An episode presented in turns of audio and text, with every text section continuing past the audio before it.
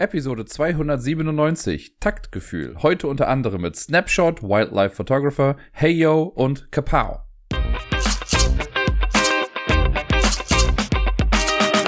Einen ganz und gar wundervollen Tag wünsche ich euch. Hier ist der Dirk mit der neuesten Episode vom Ablagestapel und ich möchte gar nicht lange um den heißen Brei rumreden. Ich nehme euch jetzt einfach mit auf die Reise zu den ludografischen Erzeugnissen, die in dieser Woche auf meinem Tisch gelandet sind. Und ich bin ganz froh, dass ich diesen Satz sagen konnte, ohne es mir vorher aufzuschreiben. Schön. Legen wir da mal los mit dem ersten Spiel. Und das ist ein Spiel, das ich äh, als, wie soll ich sagen, nicht kommerzielles Produkt schon ein paar Mal gespielt habe aber ich glaube zumindest noch nie wirklich als Spiel, das man kaufen kann. Und zwar, wer bin ich? Kennt man ja bestimmt, ne, dass man sich ein Post-it auf die Stirn klatscht oder geklatscht bekommt und da steht dann irgendwas drauf, sowas wie Son Goku. Und dann muss man halt Fragen stellen und erraten, wer man selbst dran ist. Man darf so lange Fragen stellen, bis man ein Nein bekommt als Antwort und dann darf die nächste Person fragen. Wobei auch da gibt's wahrscheinlich verschiedenste Hausregeln, was weiß ich nicht was. Und dieses Spiel habe ich jetzt in einer Kindervariante mit Miepel gespielt im Café Halligalli. Da, wo wir dienstags immer hingehen, da machen wir immer eine kleine Spielesession, die ja mittlerweile, seitdem Miepel im Kindergarten ist, nicht mehr ganz so ausgedehnt ist, weil wir mal erst recht spät dahin kommen. Das Halligalli macht immer um 18 Uhr schon zu und wir sind, wenn es gut läuft, um 17 Uhr da. Das heißt, wir haben da noch ein Stündchen in etwa. Und äh, diese Stunde müssen wir uns dann immer aufteilen mit Spielen am Tisch oder Spielen im Bällebad oder sonst irgendwo. Und ich bin immer happy, wenn Miepel dann halt Bock hat, Brettspiele zu spielen. Und dieses Mal haben wir dann Wer bin ich gesehen? Und das ist ganz süß gemacht. Man kriegt dann auch so ein kleines Stoffbändchen, das man sich mit äh, Klettverschluss um den Kopf bindet, um die Stirn quasi. Und vorne ist so ein kleiner Magnet dran. Magnet habe ich gerade sehr komisch ausgesprochen, ne? Ist egal, ihr wisst, was ich meine. Ein Magnet. Der ist da dran und dann packt man sich eine Karte davor und macht noch so ein Zweitmagnet davor. Dann ist die Karte eingeklemmt und man selbst sieht das Ganze dann also nicht was schon mal sehr lustig aussieht. Und dann muss man eben durch Fragen erraten, was man denn eigentlich für ein Viech ist. Und ich sage Viech und meine damit drei verschiedene Dinge. Es kann nämlich entweder sein, dass man eine Person ist, wobei da dann halt eher die Berufsgruppe gemeint ist. Also ich habe jetzt nicht alle durchgeguckt, aber ich habe gesehen, es gibt eine Ärztin, es gibt einen Astronauten, es gibt einen Ritter, eine Königin, all so Geschichten. Das hat man entweder da, das heißt, das reicht wahrscheinlich, wenn man dann das sagt. Das ist keine historische Persönlichkeit, die man genau definieren muss. Dann gibt es Tiere, die man erraten kann und Gegenstände was ich ein bisschen schwierig fand. Ich habe es jetzt erstmal mit Miepel so gemacht, dass wir nur Tiere genommen haben. Und es war, also Miepel hatte ultra viel Spaß daran, selber zu raten. Und hat das auch ganz gut gemacht. Ich hab's, weil es natürlich schon noch ein bisschen schwieriger ist. Ich glaube, auf der Box steht drauf, das ist ab fünf oder sechs Jahre.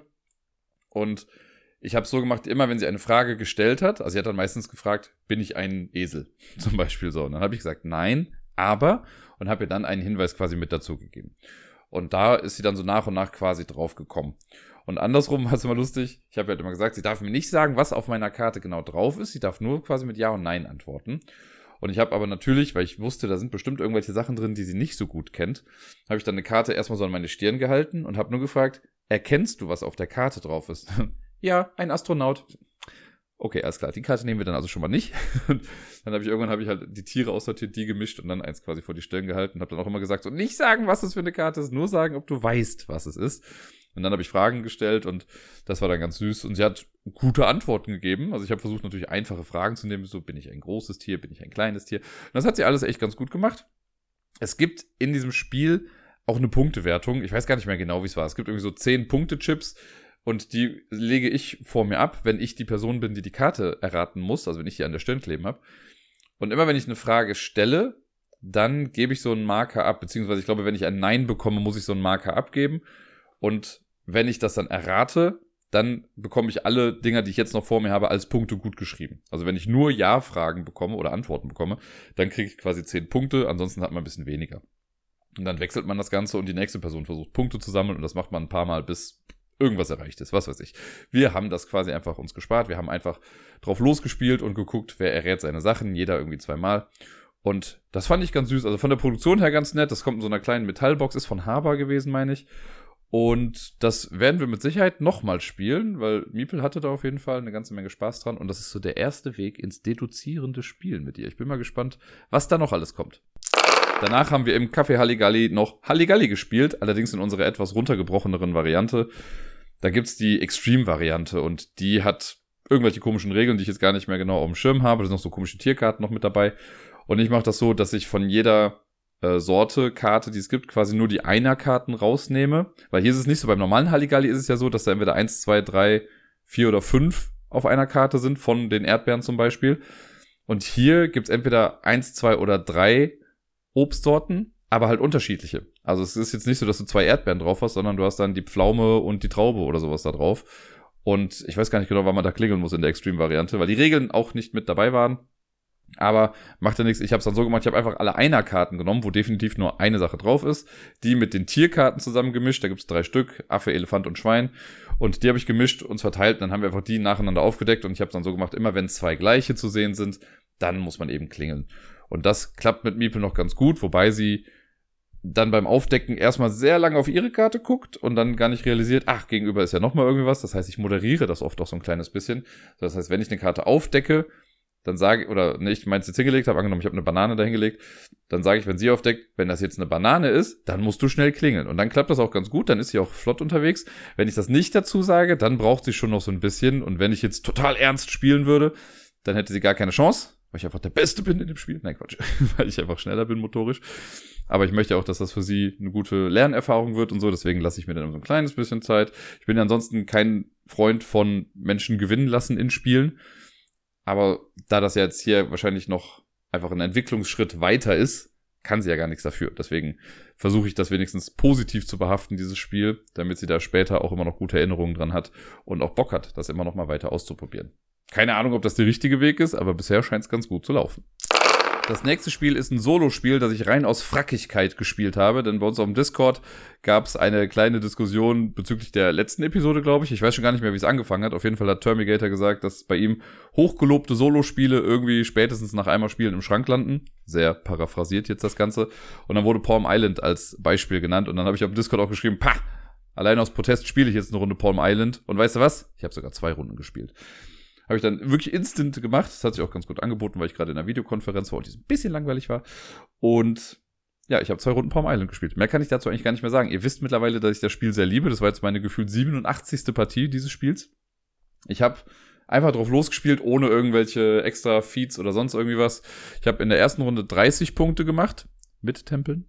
Und in der zweiten Runde hatte ich dann, glaube ich, ich weiß gar nicht mehr, 25 oder 27 Punkte, also war ein kleines bisschen schlechter in der ersten Runde hatte ich eigentlich das Gefühl, dass es super scheiße läuft, weil meine drei Steinbrüche direkt hintereinander waren und relativ zu Beginn in meiner Kartenreihe, so dass ich erst ab der zweiten Runde effektiv anfangen konnte, die irgendwie aufzuwerten. Ich habe den Toolmaker nicht rechtzeitig hochbekommen. Ich weiß, das klingt komisch, aber lassen wir es einfach mal so stehen. That's what she said. Und ja, auf jeden Fall hat es dann aber Spaß gemacht und ich liebe es einfach. Also Palm Island ist, glaube ich, wirklich so ein Spiel. Ich sehe mich noch in 20 Jahren dieses Spiel spielen, wenn ich irgendwo hinfahre, wenn ich irgendwo hinreise, dass ich das einpacke, einfach als kleines Reisespiel oder zu Hause, wenn ich irgendwie noch rumliege oder am Sofa bin, auf irgendwas warte, kann ich das halt eben einfach nochmal spielen. Und ja, ich sehe mich schon in 20 Jahren immer noch Palm Island spielen. Und ich glaube, da kommt auch irgendwie kein anderes Spiel dran. Also ich selber merke es ja, das ist ja das Spiel, was ich so mit am häufigsten spiele, wenn ich mal Bock habe auf ein 5 Minuten Solo-Spiel ich wüsste nicht, was ein neues Spiel in diese Richtung noch irgendwie bringen könnte. Ich meine, ich lasse mich gerne vom Gegenteil überzeugen. Vielleicht kommt irgendwann, es sollte glaube ich auch mal Palm Galaxy oder sonst irgendwie was geben. Und wenn es irgendwann mal was in die Richtung gibt, bin ich voll dabei. Aber momentan ist das auf jeden Fall sehr, sehr weit oben und weit davon entfernt, in irgendeinen Schrank verfrachtet zu werden. Deni und ich haben uns schon gefühlt eine Ewigkeit nicht mehr gesehen, zumindest für unsere Verhältnisse. Und ich habe jetzt gerade eben wirklich mal nachgeguckt, wann wir das letzte Mal zusammen gespielt haben oder wann ich es zumindest gelockt habe. Und das war Mitte Oktober quasi, also Anfang Mitte Oktober, kurz nach der Spielemesse muss das gewesen sein. Und seitdem haben wir es nicht geschissen bekommen, uns zu treffen. Also entweder war irgendjemand von uns krank oder irgendwas anderes ist ausgefallen oder was weiß ich nicht was. Und jetzt hat es dann endlich geklappt und es hat mich sehr gefreut. Und wir haben uns am Freitag getroffen, da war er hier zu Besuch. Wir haben erst zusammen ein bisschen Zeit mit Miepel gemeinsam verbracht und als sie dann im Bett war, haben wir dann abends noch ein paar Spiele gespielt.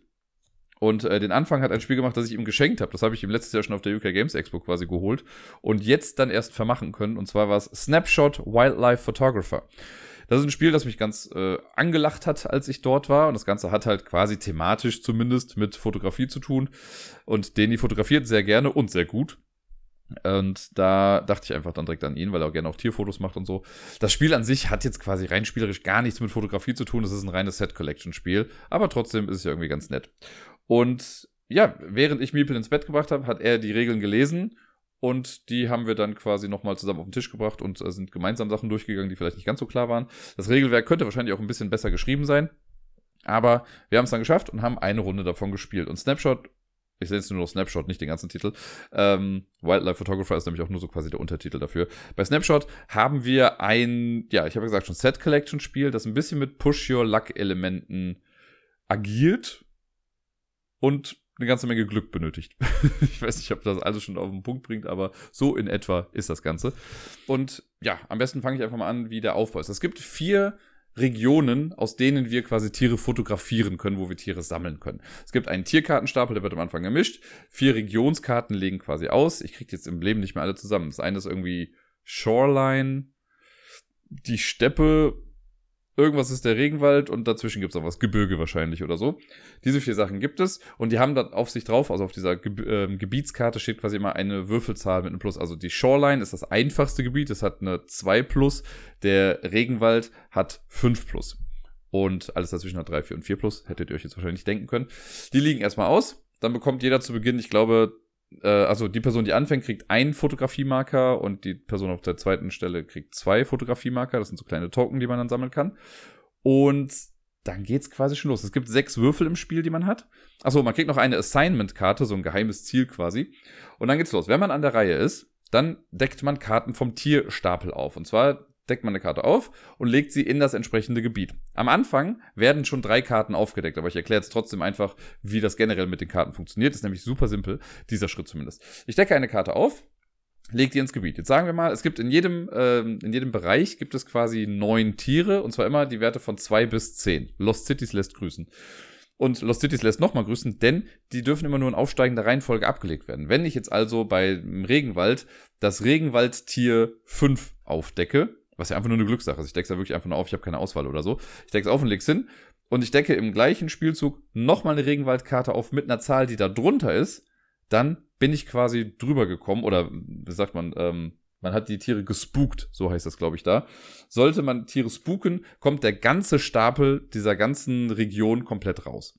Aber es gibt zwei Möglichkeiten, wie man das verhindern kann. Zum einen kann ich selber die Karte reservieren. Das heißt, wenn ich jetzt eine Karte aufdecke und das ist jetzt Regenwald 2, kann ich sagen, na gut, ich reserviere mir das Tier einfach direkt und lege das um 90 Grad gedreht quasi vor mir ab, um anzuzeigen, das ist mein reserviertes Tier. Und das kann ich dann später in einem Zug oder in einem späteren Zug auch quasi dann mit in die Region legen, um zu gucken, ob ich das fotografieren kann oder einsammeln kann.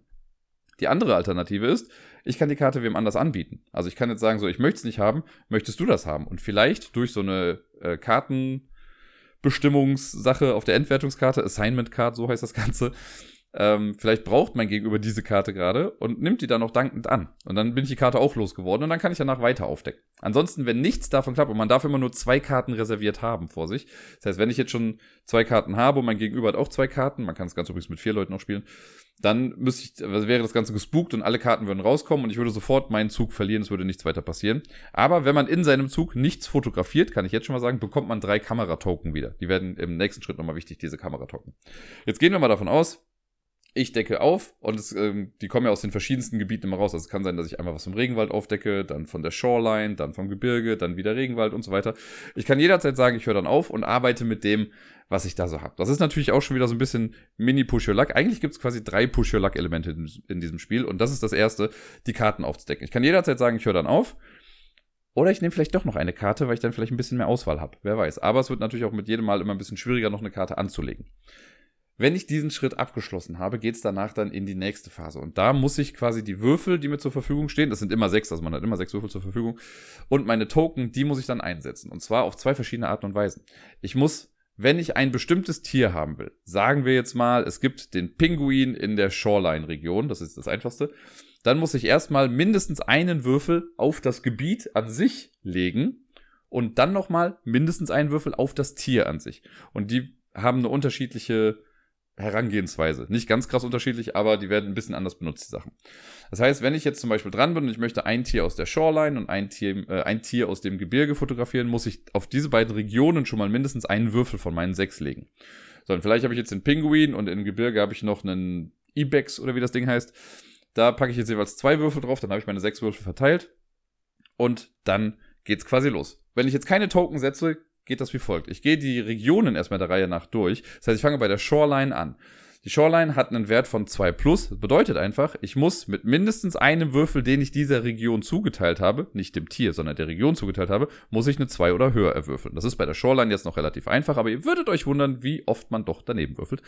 Aber hier ist es natürlich schon irgendwie sinnvoll zu sagen, ja gut, mit einem Würfel werde ich das wohl schon hinbekommen. Das heißt, man nimmt den einen Würfel oder die Würfel, die man da hingelegt hat, würfelt die und wenn mindestens einer davon eine 2 plus zeigt, dann darf ich in dieser Region fotografieren. Wenn ich das nicht schaffe, ist die ganze Region schon direkt durch. Man kann bei diesem Würfelwurf für zwei Kameratoken nochmal neu würfeln. Das entscheide ich dann, nachdem ich gewürfelt habe. Dann darf ich aber nur einen der gefailten Würfel neu würfeln. Wenn ich jetzt sowas habe wie, also ne, der Regenwald zum Beispiel hat ja 5 plus, das heißt, da ist es generell schwieriger, bestimmte, also überhaupt fotografieren zu dürfen. Das ist quasi ein bisschen die Genehmigung dafür. Und auch da muss man aber zwei Token bezahlen, um nochmal neu würfeln zu dürfen, mit einem Würfel. Also man erschafft sie oder erstellt damit quasi die Grundvoraussetzung, überhaupt sich an die Tiere ranwagen zu dürfen mit diesem ersten Wurf. Wenn ich jetzt bei der Shoreline das gemacht habe, ich habe meinen einen Würfel gemacht, ist eine 4 geworden, wunderbar, ist größer als 2, größer gleich 2, dann darf ich da fotografieren. Und dann gucke ich, welche Tiere, ich könnte theoretisch auch mehrere Tiere in einer, in einem Gebiet quasi fotografieren wollen, aber wo liegen jetzt Würfel drauf? Jetzt habe ich eben gesagt, die Pinguine, ich weiß gerade nicht, was die Pinguine für einen Wert haben, sagen wir mal sieben. Und ich habe da zwei Würfel draufgelegt. Spitzfindige Menschen unter euch werden jetzt feststellen, aha, aber so ein sechsseitiger Würfel hat in der Regel nicht mehr als sechs auf seine Würfel drauf. Wie soll ich denn auf sieben kommen? Hier wird dann zusammengerechnet. Bei der Region ist es so, alle Würfel, die ich würfel, zählen quasi individuell und nur einer davon muss diese Bestimmung erfüllen. Bei den Tieren versucht man den Tierwert zu erwürfeln und zwar zusammengerechnet. Das heißt, bei der 7, statistisch gesehen mit zwei Würfeln relativ hoch, Katan-Freunde lassen grüßen, dann äh, würfel ich die beiden und hoffe einfach, dass ich eine 7 oder höher habe ich kann, also wenn ich das schaffe, wunderbar, kriege ich das Tier in meine Auslage und gut ist. Und so verfahre ich halt die ganze Zeit. Jetzt kann es aber natürlich sein, wenn das jetzt ein Zehner-Tier ist und ich mache das Ganze mit drei Würfeln, ist natürlich irgendwie schon im Bereich des Machbaren, dass das Ganze funktioniert, aber auch schwierig irgendwie. Ne? Oder vielleicht sage ich, ach, zwei Würfel gehen doch auch. Also elf und zwölf müssen es ja nicht sein, es muss ja nur eine zehn sein. Könnte funktionieren. Und wenn man aber darauf nochmal sicher gehen möchte, dann kann man eben diese kleinen Kameratoken noch mit ausgeben. Das heißt, ich muss im Vorfeld, also während ich die Würfel platziere, muss ich Token quasi mit dazulegen. Und jedes Token ist in dem Fall auf den Tieren plus eins auf den Würfelwert insgesamt. Wenn ich jetzt also die 10 da habe, sind 10 ist glaube ich irgendwie ein Löwe gewesen in irgendeinem Gebiet, ich weiß schon gar nicht mehr welches, ich glaube in der Steppe dann wahrscheinlich, dann kann ich da drei Token drauflegen. Das heißt, auf einmal brauche ich schon nur noch mindestens eine 7, was mit zwei Würfeln dann ja vielleicht schon wieder einfacher ist. Wenn ich dann würfle und ich schaffe das, dann sind meine drei Kameratoken auch raus. Egal, ob ich jetzt trotzdem einfach per se schon 10 geschafft habe oder nicht, diese Token sind weg. Sollte ich es aber mit den Token auch nicht schaffen, dann kriege ich die Token wieder. Und das finde ich ganz nett, weil es ist natürlich irgendwie so ein bisschen schwierig, erstmal zu sagen, ah, okay, wie viel lege ich jetzt im Vorfeld da drauf? Und vor allen Dingen, ich kann natürlich sagen, ich will auf Nummer sicher gehen, leg fünf Token drauf und dann schaffe ich den Würfelwurf auch ohne Token und habe die ganzen Token verschwendet, was natürlich kacke ist. Aber ich finde die Idee ganz cool, dass man die wiederbekommt, wenn man es nicht schafft. Und dann, ja, hat man die Token wieder zurück, hat das Tier dann zwar eben nicht. Das Tier, also jedes Tier, um das man würfelt, ähm, das kommt raus, wenn man es nicht schafft. Das bleibt dann nicht einfach nur liegen, sondern dieses eine Tier verschreckt man dann. Ist dann weg, kommt auf den Ablagestapel. Der Ablagestapel wird aber auch neu gemischt, wenn der äh, Nachziehstapel einmal leer ist. Das ist bei uns auch einmal vorgekommen. Und im Prinzip ist es das schon fast. Also wir würfeln für die Region, würfeln dann für die Tiere. Vorher decken wir die Tiere überhaupt erstmal auf. Und danach gucken wir dann einfach, was passiert ist. Es gibt so ein paar Awards pro Region. Wenn ich es schaffe, drei Regenwaldtiere zu fotografieren, kriege ich den obersten Regenwald Award. Davon gibt es jeweils drei Stück mit sinkender Punktzahl. Wenn ich es schaffe, von jeder Region eins zu haben, kriege ich so einen Diversity Award, den ich mir dann auch nehmen kann. Und man versucht natürlich Karten zu sammeln, die man auf seiner Assignment-Karte hat. Auf der Assignment-Karte stehen zwei Tiere drauf, die zusätzlich zu ihrer eigentlichen Punktzahl nochmal jeweils fünf Punkte bringen am Ende. Wer die meisten Punkte hat, gewinnt übrigens in diesem Spiel, falls ich es noch nicht gesagt habe. Und dann sind noch zwei ja, Kategorien quasi mit drauf. Es gibt für jedes Tier immer so eine Lifespan, also die Lebenserwartung. Und da gibt es vier Stück von. Also vier Ausprägungen und äh, jeden, davon hat man quasi eins auf seiner Karte draufstehen, glaube ich. Und dann noch irgendwie was anderes. Ich hatte zum Beispiel Tiere, die eine kurze Lebensdauer haben, also ein bis zehn Jahre. Und ähm, Landlebewesen, die Fleisch essen. Das hat durch so einen Schinken quasi symbolisiert. Davon wollte ich halt viele Tiere haben und je mehr man von diesen Symbolen sammelt, desto mehr Punkte gibt es quasi nochmal am Ende. Das ist dieser Geheimauftrag, den man dann hat. Ansonsten bringt jedes Tier an sich nochmal Punkte, die Awards bringen Punkte und das ist es dann eigentlich auch schon. Diese Kameratokens, die geben nichts mehr am Ende, sind glaube ich höchstens noch ein Tiebreaker, wenn überhaupt. Und man spielt das Spiel so lange, bis eine Person das neunte Foto gemacht hat, also die neunte Karte gesammelt hat. Und dann geht's quasi an die Endwertung. Und das ist es. Mehr macht man da nicht. Es ist am Anfang, glaube ich, ein kleines bisschen holprig. So gerade dieses, okay, hier Karten aufdecken mit Push Your Luck, dann die Würfel verteilen und die Token dazusetzen, dann würfelt man die so, da muss man nur einen davon treffen, dann die Gesamtsumme. Für Leute, die viel spielen, ist das ein Klacks. Ne, also wir haben kurz drüber nachgedacht, sage ich mal, und dann war klar, wie es funktioniert. Ich kann mir vorstellen, dass Leute, die jetzt eher so Entry-Level-Games spielen, dass die vielleicht hier und da so ein kleines bisschen hapern. Aber trotzdem finde ich es allem allem echt ein nettes kleines Pusherlack-Würfelspiel. Das hat halt thematisch, macht das halt quasi gar nichts. Jetzt Fotos sammeln, bla, ne, wir sammeln einfach Karten. Aber ich muss sagen, es hat mir Spaß gemacht. Und ich würde es auch jederzeit wieder mitspielen. Also ich bin ganz happy, dass ich ihm das mitgebracht habe, weil die Wahrscheinlichkeit, dass ich es dann nochmal spielen kann, gegeben ist auf jeden Fall. Das ist von der Produktion her, ist es jetzt, ich weiß nicht, ob es mittlerweile eine neue Edition davon gibt. Ich habe ja quasi den First Print Run aus England damals mitgenommen. Äh, Deni meinte, dass er findet, dass die Karten sich nicht ganz so cool anfühlen beim Mischen. Die haben auch eine etwas andere Qualität, als wir das jetzt vielleicht so gewohnt sind. Aber alles in allem muss ich sagen, bin ich für diese kleine Box doch sehr zufrieden gewesen. Die Fotos auf den Karten sind auch in Ordnung. Ich bin jetzt aber auch kein Tierfotograf und kann jetzt nicht sagen, ob die besonders ausgeprägt klasse sind oder nicht oder ob das eher so Standard-Stock-Footage ist. Aber ich hatte meinen Spaß, ich habe mir die Sachen gerne angeguckt und das ist ja irgendwie auch die Hauptsache.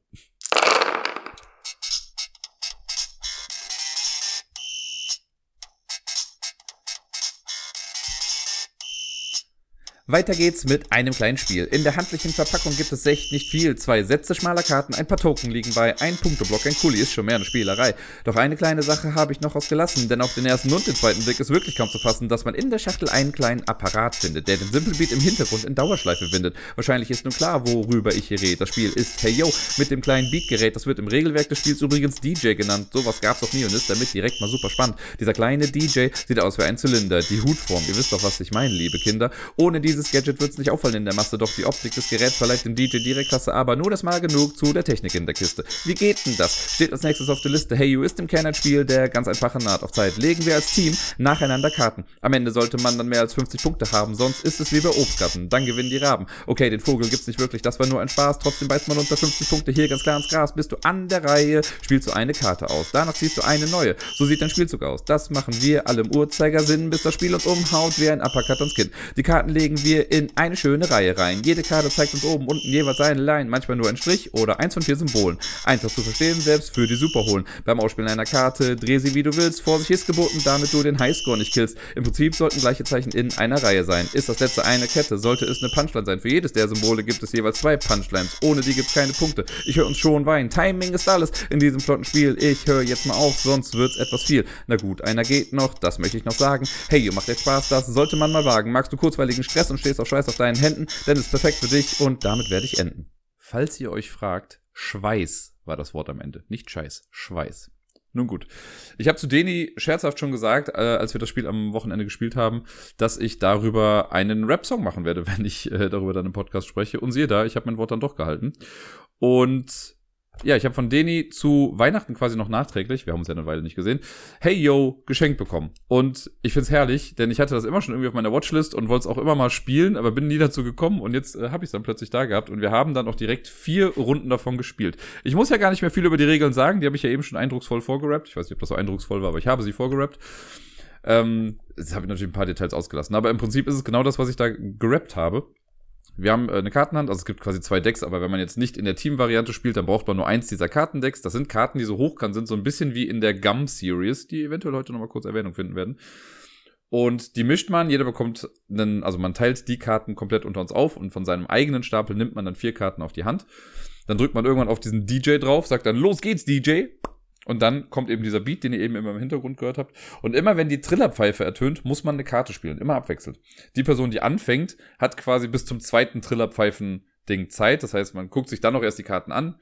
Und wenn die zweite Trillerpfeife kommt, muss man mit dem Pfeifen quasi eine Karte dann ausspielen. Und so ist man dann quasi immer im Beat und spielt abwechselnd dann eine Karte im Prinzip gibt's jetzt so gesehen kein richtig oder falsch. Man kann einfach jede Karte an jede Karte dran spielen, aber man möchte mehrere Symbole hintereinander spielen und immer eine lange Reihe von Symbolen mit so einer Punchline dann quasi beenden. Eine Punchline ist quasi einfach das gleiche Symbol wie die anderen Symbole. Also es gibt vier verschiedene. Es gibt Hey, Yo, Yeah und A, glaube ich. Und wenn ich jetzt eine ganze Menge Years gespielt habe, dann spiele ich die Year Punchline und die Year Punchline sieht genauso aus wie ein Year, aber hat noch so einen goldenen Rand quasi drumherum oder einen gelben, äh, gelbenen, schönes Wort, einen gelben Rand. Und das macht man einfach, bis alle Karten durch sind. Und am Ende zählt man dann eben Punkte. Und es gibt für jede Punchline Punkte. Und zwar so viele Punkte, wie Symbole in dieser Sequenz dann gespielt wurden. Also wenn ich jetzt die Yeah Punchline habe und ich habe davor fünf Years gespielt, sind das insgesamt sechs Punkte. Weil fünfmal Yeah plus Punchline Yeah sind sechs Punkte insgesamt. Man soll dann die Punkte auch von hinten anzählen. Das finde ich auch relativ ähm, simpel. Das hat so ein bisschen was, das hat Deni auch gesagt, so ein bisschen was von Far Away, nur noch einfacher, dass man eben von hinten dann die Punkte zählt. Und man versucht einfach insgesamt auf eine große Punktzahl zu kommen, nämlich 50 oder mehr. Wir haben dafür vier Anläufe gebraucht. Wir haben beim ersten Mal, glaube ich, irgendwie 38 Punkte gehabt, dann 36, dann 49. Diesen Versuch kann man übrigens auch auf Instagram sehen. Da habe ich das als Reel hochgeladen. Ich habe irgendwann die Geschwindigkeit ein bisschen hochgemacht, damit das in die 90 Sekunden für so ein Instagram-Reel reinpasst. Und danach haben wir es nochmal gespielt und sind dann auf, ich glaube, 52 Punkte oder so gekommen. Ich bin mir gar nicht mehr ganz sicher. Ich glaube, 51 oder 52 Punkte waren es, also knapp drüber. Und dann könnte man quasi das nächste Level versuchen. Das Ganze hat vier Stufen, die man spielen kann. Und das wird relativ einfach gemacht, denn es gibt ein paar Karten im Deck, ich weiß gar nicht mehr, wie viele es sind, aber es gibt ein paar Karten, die haben Level 1, Level 2 und Level 3 draufstehen. Und wenn ich mit Level 1 fertig bin, nehme ich die Level 1 Karten raus. So, dann habe ich also weniger Karten. Danach kommen die Level 2 Karten raus, dann die Level 3 Karten. Und Level 4 ist halt das schlimmste von allen Leveln anscheinend. Und das Ziel ist es immer, auf 50 Punkte zu kommen. Also, wir haben es jetzt schon auf Level 1 nur mit Mühe und Not geschafft, mal auf 50 zu kommen. Und jetzt sollen wir das mit weniger Karten noch schaffen. Ich weiß nicht genau, wie das funktionieren soll. Aber möglich ist es wohl. Ähm, es gibt die Regel, also das heißt ja, man soll im Beat immer spielen. Wenn man jetzt spielt, wir sind ja im Team und jemand merkt jetzt, boah, nee, du hast die Karte viel zu spät gespielt, dann würde theoretisch vom Anfang der Reihe eine Karte umgedreht werden, die dann halt bei Spielende nicht mehr zählt. Das ist uns jetzt so nicht vorgekommen, aber gut, man ist ja auch so ein bisschen nett zueinander. Also ich habe jetzt nicht den Eindruck gehabt, so, ich muss denen jetzt einen reindrücken. Es gibt noch eine Team-Variante, wo man also die kann man erst ab vier Leuten, glaube ich, spielen, zumindest steht es in der Anleitung so. Die habe ich mir noch nicht ganz durchgelesen, aber da spielen auf jeden Fall zwei Teams irgendwie gegeneinander. Keine Ahnung, wie das dann genau funktioniert. Vielleicht komme ich irgendwann mal dazu. Das Ganze kann man auch gut solo spielen. Aber man spielt dann einfach halt seine eine Kartenhand runter. Und, wobei, geht das überhaupt? Gut, da steht zwei bis zehn Personen, aber man kann es theoretisch wahrscheinlich auch einfach solo spielen und versucht dann einfach einen Highscore zu machen. Mir macht's Spaß. Es ist halt so ein super kleines Gimmick-Spiel, aber das Gimmick zündet bei mir. Und das Ganze, also warum ich jetzt eben auch gerappt habe und so, ne, die Story dahinter ist halt, ihr seid eine Gruppe von Rappern, die ihre Zuschauer beeindrucken wollen. Alle Spieler spielen zusammen, legen zum Rhythmus der Musik der Reihe nach eine Karte ab und versuchen, den Highscore zu knacken. Gut, das war's. Also ihr seht schon, das ganze Setting ist in einem Satz zusammengefasst. Es gibt dann noch so eine Variante, da steht dann drin, dass man immer, wenn man eine Karte ausspielt, auch das sagen muss, was da drauf ist. Also hey, yo, yeah oder ah. Und manchmal sind da zwei Sachen drauf, dann sagst du yeah, yeah oder yo, yo oder ah, ah. Ihr versteht, was ich meine. Ich mag es sehr gerne und also es wäre so ein Spiel, das kannst du halt nicht in der Bücherei spielen, wegen dieser Musikgeschichte und die braucht man ja theoretisch auch, weil man braucht ja irgendwie so einen kleinen, also das soll ja der Timer sein, dass du halt alle paar Sekunden eine Karte spielen musst und das macht das Ganze halt auch nochmal spannend, ne? dass du jetzt halt nicht einfach ewig überlegen kannst, weil dann könntest du halt min-maxen bis zum geht nicht mehr und hier bist du halt ja, angehalten, schnell immer eine Karte zu spielen, sonst werden noch mehr Punkte irgendwie über den Jordan gehen. Finde ich cool, macht mir Spaß, werde ich noch ein paar Mal spielen. Vielen lieben Dank, Deni. Snapshot von gerade eben war nicht das einzige Spiel, das ich auf der UK Games Expo mitgenommen habe und dann seitdem nicht gespielt habe. Kapow von Wise Wizard Games zählt auch mit dazu. Das habe ich als Rezensionsexemplar bekommen und ich bin einfach ums Verrecken nicht dazu gekommen, das zu spielen. Das ist jetzt mittlerweile auch schon Volume 2. Es gab dementsprechend auch schon Volume 1. Und Kapow ist ein Duellspiel. Es gibt wohl auch eine Teamvariante, aber wir haben es als Duellspiel gespielt. Und es ist quasi Helden gegen Bösewichte. So, das ist quasi die grundlegende Storyline. Man haut sich einfach gegenseitig auf die Nase. Wer zuerst kein Leben mehr hat, gewinnt das Ganze. Und das Ganze ist ein Würfel-Crafting-Placement-Spiel, würde ich mal behaupten. So, wir suchen uns zu Beginn einen Charakter aus. Es gibt sechs Stück in der Schachtel. Die sind quasi unterteilt in, also es gibt drei Helden und drei Böse. Und man kann dann halt gut gegen Böse spielen, aber es wird dann noch gesagt, ja, du kannst dann halt Held gegen Held spielen und dann ist das quasi als Trainingssession zu verstehen, wie dem auch sei. Lass einfach zwei Leute gegeneinander kämpfen und gut ist. Da ähm, kriegt man dann so ein kleines Board, so, eine, so ein Streifen quasi aus Pappe, den kriegt man dann, den legt man äh, aus und daneben kommt dann das allgemeine Board, was jeder dann quasi bekommt. Da stehen quasi alle Angriffe drauf, die man so machen kann. Das legt man dann vor sich hin. Und das sorgt dafür, dass wir beide quasi im Prinzip die gleiche Range an Angriffen und Verteidigungsmoves und sowas haben. Aber es gibt so ein bisschen ein paar Special-Sachen, die man halt eben machen kann. So, das hat man dann. Man hat so einen großen Sichtschirm, den man vor sich hinstellt. Jeder Charakter hat einen Startwert an Gesundheit. Das stellt man auf so einer kleinen Health Disk ein, die eine wundervolle Qualität hat, wie ich finde. Und das legt man dann neben sich ab. Und dann kriegt man auch Startwürfel. Das steht bei jedem Charakter auch quasi mit drauf. Diese Würfel sammelt man dann einfach, nimmt die hinter seinen Sichtschirm und dann geht's quasi los. Dann ist so eine, also man spielt gleichzeitig, äh, man würfelt seine Würfel einmal und die verteilt man dann auf verschiedenste Sachen quasi. Es gibt eine Spalte für Angriff, es gibt eine Spalte für Verteidigung und dann gibt es so Power-Up, After-Power-Up, es gibt ein paar Immediate-Effekte und hast du nicht gesehen. Plus noch die ganzen Sachen, die jeder Charakter für sich selbst hat, also die äh, einzigartig für den Charakter sind. Und man verteilt dann seine Würfel eben auf bestimmte Sachen. Das ist dann nachher so, wenn wir beide fertig sind, dann heben wir den Sichtschirm hoch und gucken, was passiert. Es gibt eine Person, die anfängt. Am Anfang ist es die Person, die weniger Leben hat, fängt quasi an. Und für die Folgerunden ist immer die Person als erstes dran, die in der Vorrunde mehr Verteidigung produziert hat. Und wenn man an der Reihe ist, dann greift man als erstes an. Dann guckt man, welche Kombos habe ich getriggert für den Angriff. Und da gibt es halt verschiedenste Sachen. Es gibt quasi drei Kategorien bei den Angriffen. Es gibt den Basisangriff, Base Attack heißt das, glaube ich. Da gibt es drei oder vier Sachen, die man auswählen kann und dafür braucht man halt eine bestimmte Würfelanzahl. Wenn ich eine Faust und ein Muskelsymbol gewürfelt habe, kann ich ja drauflegen und kriege, keine Ahnung, ich weiß jetzt die Werte nicht genau, kriege ich irgendwie drei ähm, Angriffspunkte oder sowas. Von diesen Basissachen darf ich nur eins auswählen. Dann kommen Attack Kicker, heißt das. Davon könnte ich mehrere auswählen und das wird einfach noch mit draufgerechnet auf den Basisangriff. Ich kann aber auch einen Basisangriff von null haben und trotzdem einfach einen Kicker machen. Und dann gibt's ganz unten nochmal den Multiplier. Da braucht man ein paar mehr Würfel mit für. Die geben auch nochmal ein Plus einfach auf diesen Attack-Kicker und den Basiswert und multiplizieren das Ganze dann auch nochmal. Das heißt, damit kann man relativ viel Schaden quasi anrichten. Das ist der Angriff. Während ich meinen Angriff ausgerechnet habe, kommt dann die andere Person dran, die dann eben verteidigt. Das ist genau das gleiche Spiel mit Verteidigung. Es gibt einen Basis-Verteidigungswert, man kann so einen Verteidigungskicker irgendwie draufpacken oder mehrere und Verteidigungsmultiplikatoren. Das wird gegengerechnet. Solange ich einen Schaden mache, habe ich quasi diesen Kampf gewonnen. Ansonsten ist der Angriff geblockt worden. Äh, und der wird dann, also der Schaden, den man dann bekommt, der wird dann eben abgezogen von der Gesundheitsleiste, von diesem Ding, wie heißt das nochmal? Von dem Counter auf jeden Fall wird es abgezogen. Und wer zuerst kein Leben hat, verliert dann eben. Wenn wir dann damit durch sind, dann wird getauscht, dann greift mich die andere Person quasi an. Sie rechnet ihren Angriff aus, ich gucke, was in meiner Verteidigung ist. Relativ standardmäßig, würde ich sagen.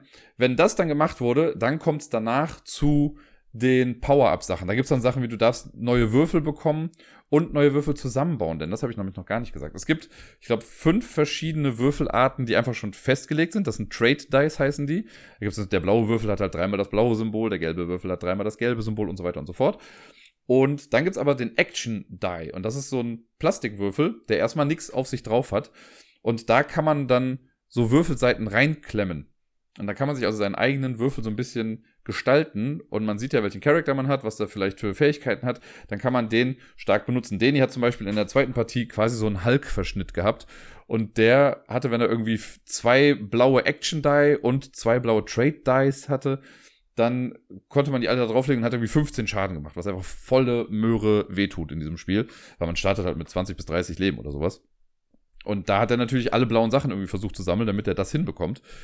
Äh, es gibt auch ein Joker-Symbol, das man durch bestimmte Sachen bekommt. Durch bestimmte Verteidigungsmoves kriegt man auch neue Gesichter, also Die-Faces heißt das hier. Und so kommt dann nach jeder Runde, kriegt man halt ja, neue Würfel generell hinzu oder halt neue Die-Faces, um den Action-Cube irgendwie oder den Action-Die ein bisschen aufzuwerten. Man muss auch nicht alle diese Gesichter, also die Seiten benutzen, die man bekommen hat. Man kann das machen, wie man dann möchte. Und das ist schon ganz cool. Also man hat wirklich das Gefühl, dass man sich sein eigenes Deck irgendwie dann zusammenbaut an Würfeln. Trotzdem würfelt man in den meisten Fällen dann einfach große Scheiße. Und es ist nicht das, was man dann irgendwie braucht.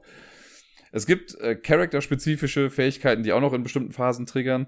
Äh, man ist nicht komplett dem Glück, also doch schon so gesehen ist man über dem Glück ausgeliefert, aber es gibt die Möglichkeit, dass so eine Time-Jump-Fähigkeit heißt das. Ich kann, wenn ich dran bin, also wenn ich gewürfelt habe und ich finde, das ist eine große Scheiße, die ich da gewürfelt habe, dann kann ich einen Würfel auf Time-Jump setzen und darf äh, eine beliebige Anzahl an Würfeln, glaube ich, nochmal neu würfeln. Und dann kann ich die halt nochmal verteilen. Das kann man zweimal machen. Also man muss halt einen Würfel ausgeben, aber darf dann halt quasi noch ein bisschen weiter versuchen. Das finde ich ist immer eine ganz nette Sache. Ich mag diesen Mechanismus von, ich lege einen Würfel weg und darf die anderen dafür nochmal neu würfeln. Das gefällt mir hier auch ganz gut.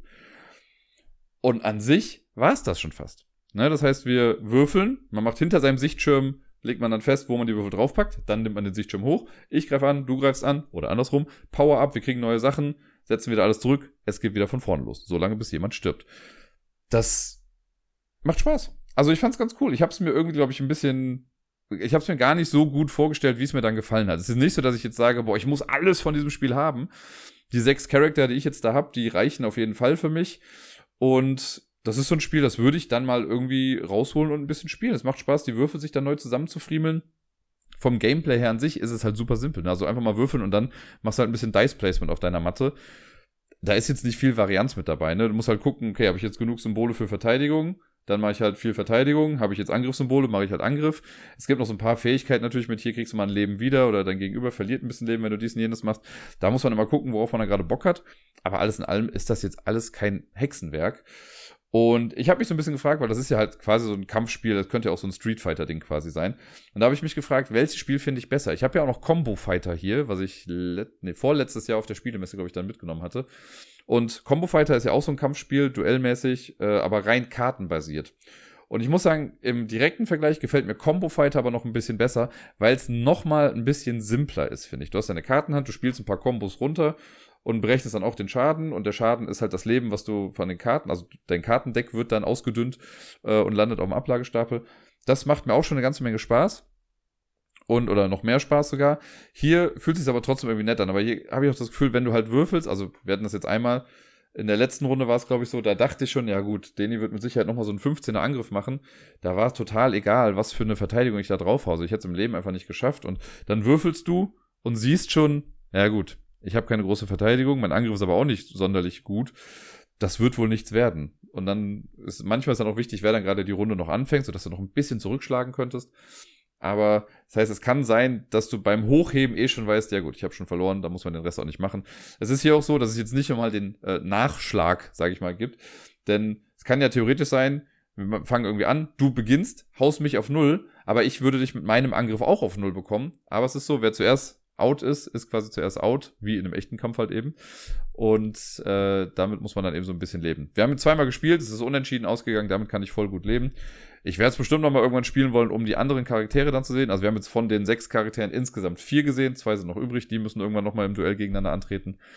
Und ja, dann schaue ich mal, wann ich das, das das nächste Mal spiele. Aber ich möchte jetzt gerne demnächst auch noch mal irgendwann Combo Fighter spielen, einfach um da noch mal ein bisschen direkteren Vergleich zu haben. Momentan liegt Combo Fighter ein bisschen weiter oben bei mir nachdem wir die Neuheiten dann durch haben, haben wir uns an was altbewährtes gewagt und zwar Schottentotten. Das spiele ich liebend gerne mit Deni, weil wir da sehr ebenbürtig sind und auch schon viele Partien einfach zu zweit auch gespielt haben davon. Da muss man nicht mehr viel erklären und ja, es hat auch wieder sehr viel Spaß gemacht. Mir dieses Mal bestimmt noch mal ein kleines bisschen mehr, weil ich äh, beide Partien gewonnen habe. Also wir haben Best of Three gemacht und ich habe zweimal hintereinander gewonnen. Und ich meine sogar, ich bin mir jetzt gar nicht mehr ganz sicher. In der zweiten Partie war es auf jeden Fall so, bei der ersten weiß ich es gerade nicht. Ich glaube, ich habe beide Partien gewonnen, weil ich drei Grenzsteine nebeneinander hatte. Nicht, weil ich fünf insgesamt gewonnen habe, sondern drei nebeneinander. Und ich hatte in der zweiten Partie, da habe ich auch ein Foto gepostet bei Instagram, da hatte ich so einen coolen Moment, weil ich irgendwie an einer Stelle dachte, ah, oh, das hängt hier gerade sehr an bestimmten so zwei Karten.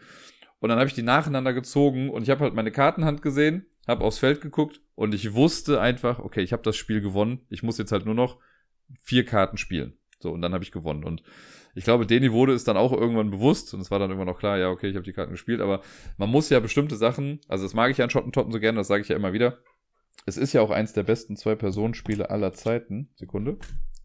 Ich will das nicht vergessen. So. Man hört es, glaube ich, nicht so laut, ne? aber mittlerweile ist das Schwein schon schwer. Ähm, ich mag das halt so gerne, dass du die Karten spielst und dann quasi beweisen kannst, ah, guck mal, dadurch, dass ich diese Karte jetzt hier links gespielt habe, kannst du dort aber nicht mehr das und das erfüllen und deswegen bekomme ich diesen Grenzstein, weil du kommst nicht mehr drüber über das, was ich da schon gelegt habe. Das liebe ich. Das finde ich so gut und das war dann auch in dem Fall so ein Ding, weil ich hatte zwei Karten, die Deni gefehlt haben, um eine einen Color Run zu machen, also eine Straße in einer Farbe. Die musste ich halt woanders hinspielen, um zu zeigen, dass er das da nicht mehr machen kann. Und zu dem gleichen Ding musste ich dann aber halt natürlich noch äh, was spielen, was trotzdem über seine zwei Karten drüber geht. Und das hatte ich aber alles auf der Hand und das hat dann so ein bisschen gedauert. War aber für mich einfach ein sehr cooler Moment. Ich glaube auf der Gegenseite vielleicht ein bisschen frustrierend. Alles in allem hat's aber wie immer, zumindest mir, Spaß gemacht am Ende hatten wir noch ein kleines bisschen Zeit und da haben wir einfach noch zwei Runden Nirvana eingeschoben. Nirvana ist ein Spiel von Korea Board Games. Ich gebe hier nochmal kurz zu Protokoll, dass ich bei Korea Board Games arbeite. Von daher solltet ihr da quasi immer das ein bisschen mit dem Hintergrund haben. Wenn ich jetzt also sage, das ist das beste Spiel aller Zeiten, dann wisst ihr, vielleicht sollten wir da nochmal eine andere Quelle mit zu einberufen.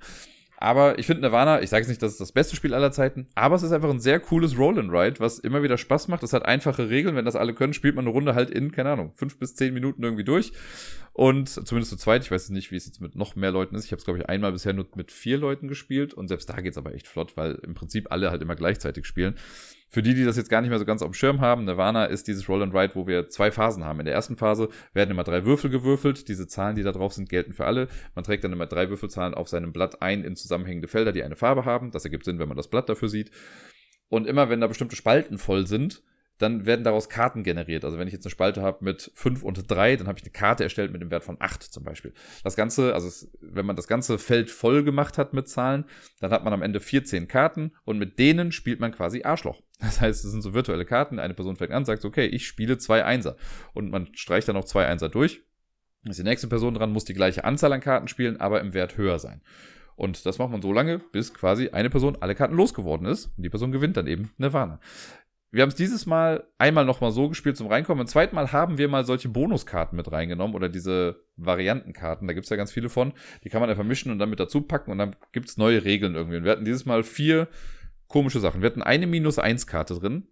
Und ehrlich gesagt habe ich nicht ganz gecheckt, warum man die hat. Also es könnte theoretisch, könnte es ja einfach eine Nuller-Karte sein, eine Einer-Karte oder was auch immer. Dadurch, dass man das vorher weiß, könnte man natürlich versuchen, mehrere Minus-1-Karten zu bekommen. Aber Gut, was soll's. Das hatten wir drin. Dann hatten wir drin, wenn man es schafft, in die grünen Felder auf dem Roll and Write Block die Zahlen von 1 bis 6 stehen zu haben, dann darf man zu Beginn der Kartenphase schon drei Karten wegstreichen einfach. Das fand ich ganz cool. Dann gab's noch, man muss nach der sechsten Runde sagen, welche Karten man schon fertiggestellt hat. Das ist, dann hat man so einen kleinen Richtwert. Und es gab noch eins, was wir drin hatten, aber da komme ich jetzt gerade gar nicht mehr drauf die minus 1, Kartenansagen, wegstreichen und das letzte. Ich glaube, also genau, das war so eine Regel, wenn man mit Siebenern rauskommt, muss die nächste Person immer eine Karte mehr spielen. Also wenn ich zwei Siebener spiele, müsste der nächste drei Achter spielen zum Beispiel oder so. Das ist bei uns aber gar nicht so tragen gekommen, weil, glaube ich, niemand irgendwie Siebener hatte. Meine ich, bin mir aber auch nicht mehr ganz sicher.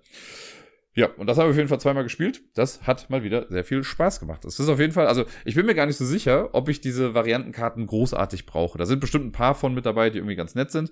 Aber ich mag diese einfache Spielweise. Also einfach das Ding rausholen und loslegen. That's what she said.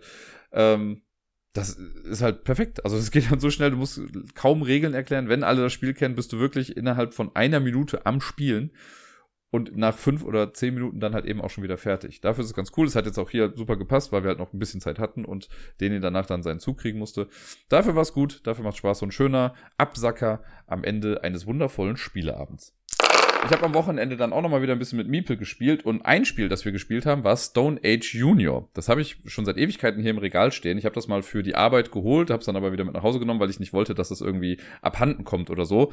Jetzt habe ich mich ein bisschen genervt, weil ich dann gesehen habe, in der Box fehlen drei Sachen. Zum einen die Anleitung, die ist nicht ganz so wild ist, weil die kenne ich ja äh, und da weiß ich, wie das alles funktioniert. Aber es fehlt irgendwie eine Pfeilspitze und das Waldplättchen mit der 2 drauf. Das hat gefehlt. Wir haben es jetzt trotzdem dann gespielt. Und das war so ein kleines Experiment, muss ich sagen, weil Meeple ist ja noch drei. Sie wird jetzt in zwei Monaten vier. Äh, Stone Age Junior ist aber quasi ab fünf Jahre freigegeben oder wird empfohlen ab fünf Jahre. Dann dachte ich mir, ah, ich guck mal, wie das so klappt, weil ich habe das in letzter Zeit häufiger, dass ich denke, bei bestimmten Spielen, ach, das wäre was, was ihr eigentlich spielen könnte. Da steht dann aber drauf ab fünf Jahre. Und das ist ja immer super krass individuell. Ne? Es gibt auch bestimmt Kinder, die sieben sind, die können so ein Spiel ab fünf Jahre noch nicht so gut spielen, weil die einfach noch nicht so ludografisch vorerfahren sind. Und bei Miepel habe ich ja schon so ein bisschen das Gefühl, dass sie da ja auf einem guten Weg ist. Sie hat ja schon ein gutes Regelverständnis und begreift auch schnell Sachen, die wir irgendwie spielen. Wir haben das ja oft, dass wir irgendwie halt in der Bibliothek sind und einfach schnell irgendwelche Spiele nacheinander spielen und sie kriegt das ja schon gut hin. Deswegen dachte ich mir, ich probiere es mal aus.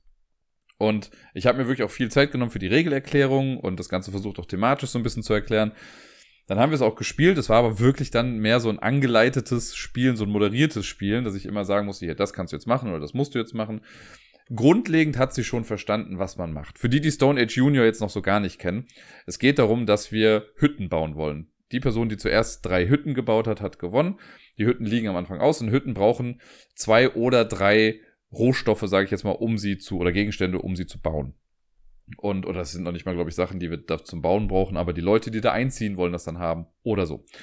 Und es gibt quasi eine Art Rondell, kann man jetzt sagen, das ist so ein Track, den man entlang geht. Da sind verschiedene Felder drauf. Es gibt für jede Ressource, die es gibt, quasi ein Feld. Da gibt es Mammutzähne, es gibt Beeren aus dem Wald, es gibt Pfeilspitzen aus dem Gebirge, es gibt Vasen, die sind aus Ton, aus so einer Lehmgrube und es gibt Fische aus dem Fluss. Das sind quasi die fünf Ressourcen, die es gibt. Dann gibt es ein Feld, wo man einen Hund bekommen kann. Ein Hund ist ein Joker als Ressource, weil der dann losgeht und einfach irgendwas klaut. Dann gibt es ein Tauschfeld, wo man Ressourcen tauschen kann. Und es gibt das Dorffeld. Auf diesem Dorffeld baut man eben Sachen. Zu Beginn des Spiels werden Waldplättchen um das Spielfeld herumgelegt äh, in zufälliger Anordnung. Und wenn ich an der Reihe bin, decke ich eins dieser Plättchen auf.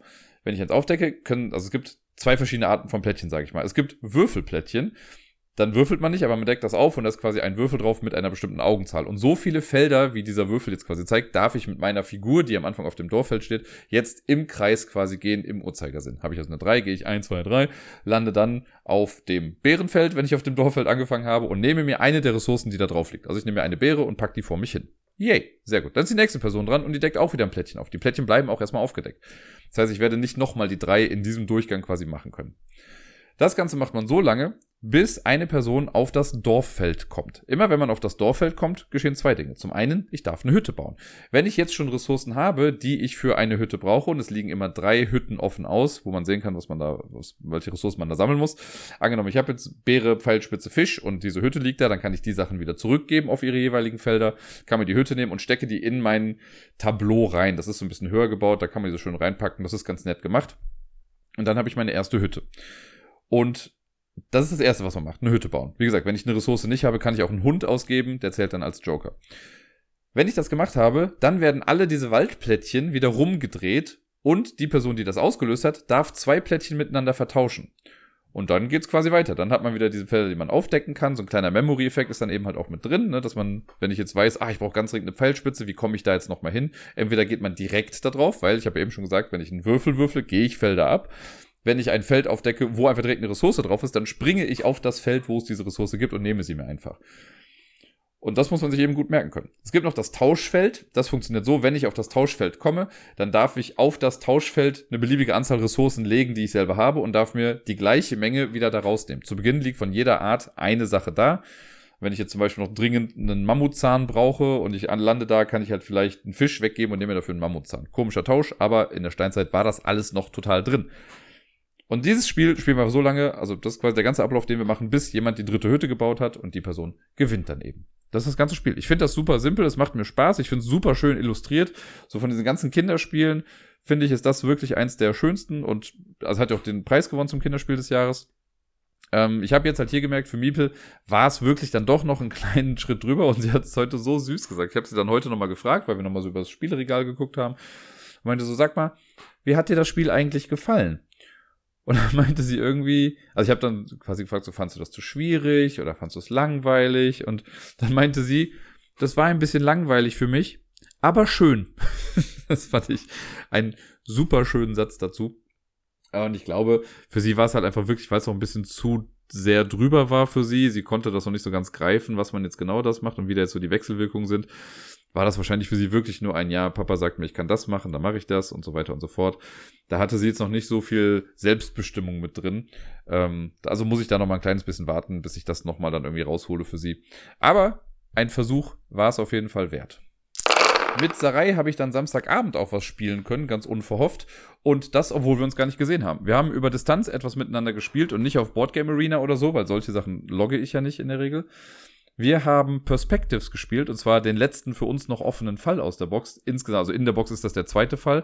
Und da haben wir es im Vorfeld schon mal so gemacht, dass wir uns die Karten einfach schon mal aufgeteilt haben. Es ist ja so bei Perspectives, in jedem Fall sind zwölf Karten und die teilt man ja gleichmäßig unter sich auf. Und als wir uns dann einmal gesehen hatten und das auch dabei hatten, haben wir einfach die Karten des Falls aus den jeweiligen Aktordnern äh, also Aktenordnern, Aktordner ist bestimmt nochmal was anderes. Die haben wir dann schon mal aufgeteilt und jeder hat die bei sich gehabt und das haben wir dann gespielt und wir haben das, also das hat wunderbar funktioniert. Es war kaum anders, als wenn man jetzt nicht äh, zusammen am Tisch sitzt. Oder als wenn man zusammen am Tisch sitzt. Und zwar, äh, Perspektiv wisst ihr ja schon, ne? jeder kriegt dann Karten auf die Hand. Je nach Anzahl der Mitspielenden sind es mal mehr, mal weniger. Wir waren jetzt zu zweit, also hatte jeder sechs Karten in einem Akt.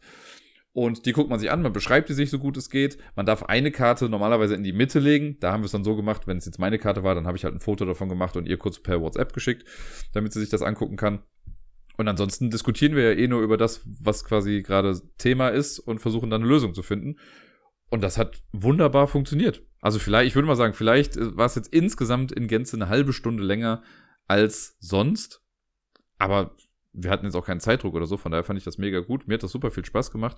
Und ich muss sagen, also wir haben 15 von 16 Punkten gemacht. Der Punkt, den wir nicht bekommen haben, 16 ist die höchste Punktzahl, geht voll auf mich, weil ich in irgendeinem Akt, ich glaube im zweiten war es, habe ich noch so kurz vor knapp noch so eine Theorie reingeschmissen, wo ich meinte, ja, aber was ist denn, wenn es das jetzt gewesen wäre? Nee, der dritte Akt war es, glaube ich. Was denn, wenn die Person das und das gemacht hat?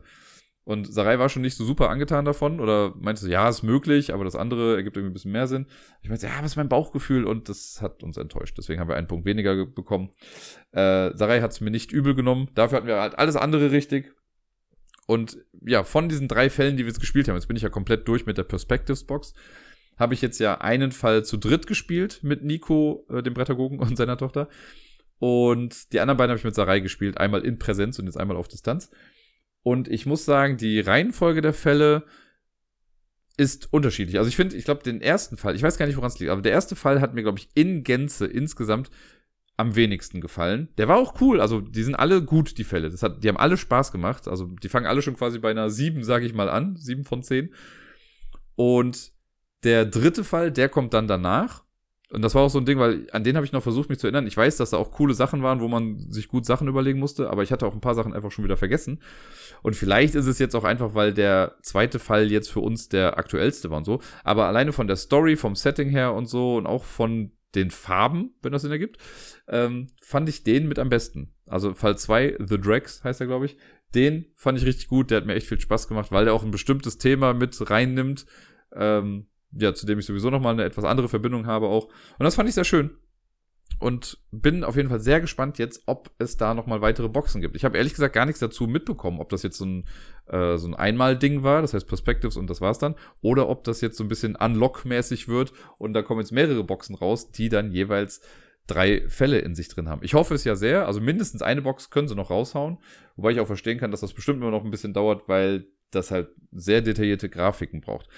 Zu den Grafiken kann ich jetzt noch sagen, ich habe bei solchen Spielen oft Bedenken, dass die künstlerische Freiheit oft dem Spielerischen im Weg steht. Das habe ich ja hier und da schon mal bei Spielen gehabt, gerade auch so bei Escape Games oder bei Puzzeln, wo man dann irgendwie was ablesen muss, aber dann ist es genau im Falz drin oder zwischen zwei Teilen oder das, dann weiß man nicht, ist das künstlerische Freiheit oder ist das Teil des Rätsels? Und da muss ich sagen, bei Perspectives habe ich das insgesamt nicht gehabt. Da gab es auch mal Momente so mit, ah, ist das jetzt wichtig, ist das nicht? Also zählt das jetzt irgendwie dazu?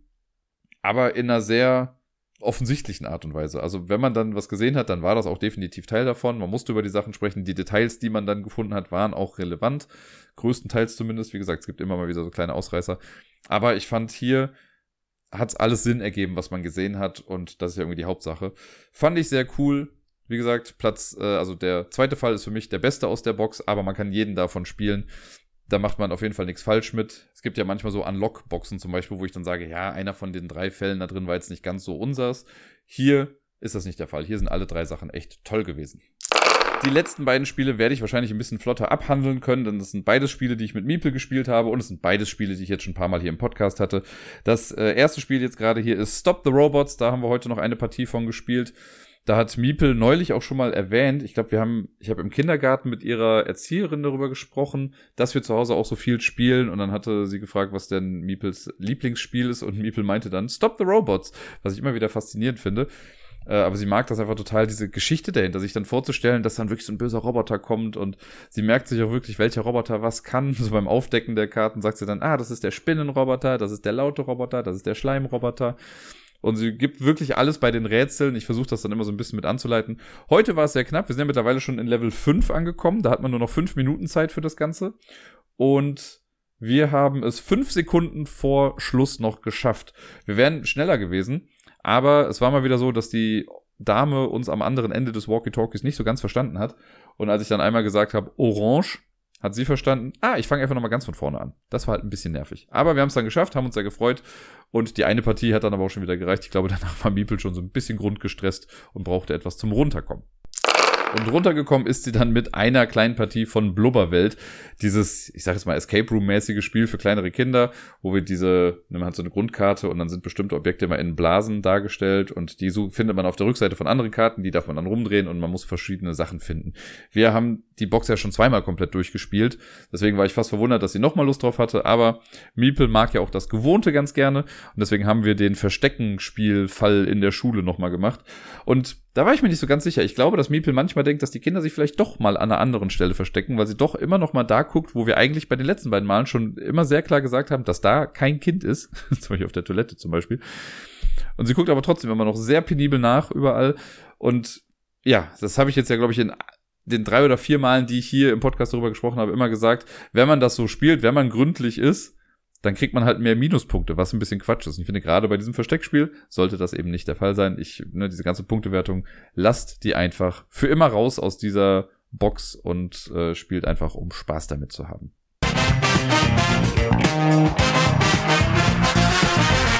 Die heutige Top 10 Liste ist keine gerankte Top 10 Liste. Ich habe jetzt einfach Top 10 Spiele drin, über die ich gerne kurz sprechen möchte, aber ich konnte die noch nicht wirklich in ein Ranking setzen, weil ich über die stellenweise noch gar nicht so viel Informationen habe. Und zwar habe ich mir dieses Mal gesagt, jetzt bald steht ja die Spielwarenmesse in Nürnberg an. Da bin ich nicht persönlich vor Ort, aber die findet statt und ein paar Sachen werden ja auch immer mal vorgestellt.